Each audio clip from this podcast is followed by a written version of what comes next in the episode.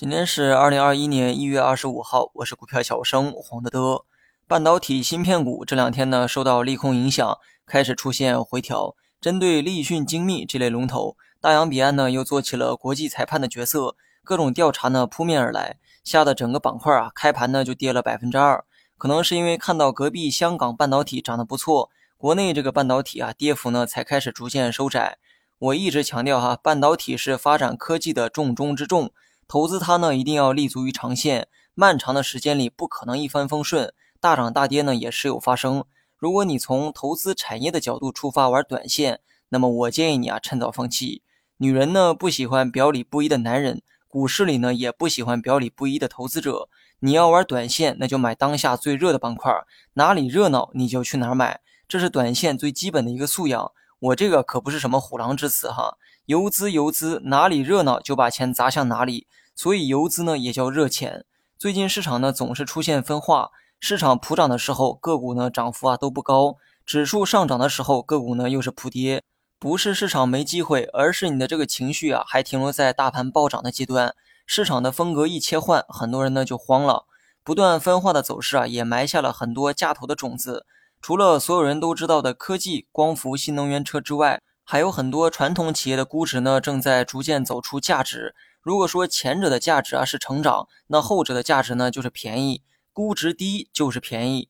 低估值的板块呢也有很多，比如说金融和地产。之前呢我一直没说哈，是因为多数人呢不会选择价值投资，明天赚不到钱，他们就会放弃，然后去追涨幅最高的那个板块。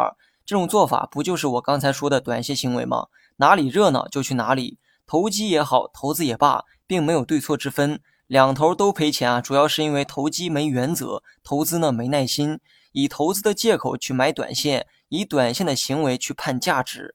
咱们呢以这个金融股为例哈，银行、保险、券商目前的估值呢都处于相对较低的水平，最低的是银行，其次是保险，最后呢是券商。我指的估值大小啊，并非是绝对值。如果看绝对值的话，银行的估值呢永远啊是最低的，一直是个位数。我指的是跟历史估值水平去做比较，目前金融股呢处在相对低估的水平，尤其是目前市场啊遍地吹泡沫的情况下，低估值呢显得尤为稀缺。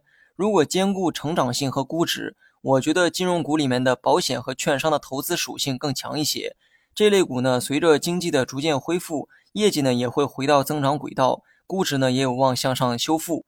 当然，我说的这些呢都是从投资角度啊给出的建议。如果你拿不住的话，就当我说了一堆废话。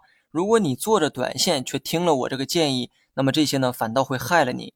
而且估值修复带来的收益不会像热点那样暴涨。新能源车、光伏能在一年内实现翻倍，是因为这些行业啊非常新颖。而对于传统行业呢，市场的态度啊是很理智的。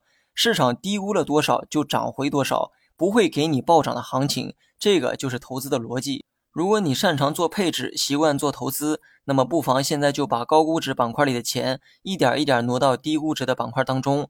时间原因呢，大盘呢我就不讲了，继续看十日线就行。没听懂的话，可以回听一下之前的股评。好了，以上全部内容，下期同一时间再见。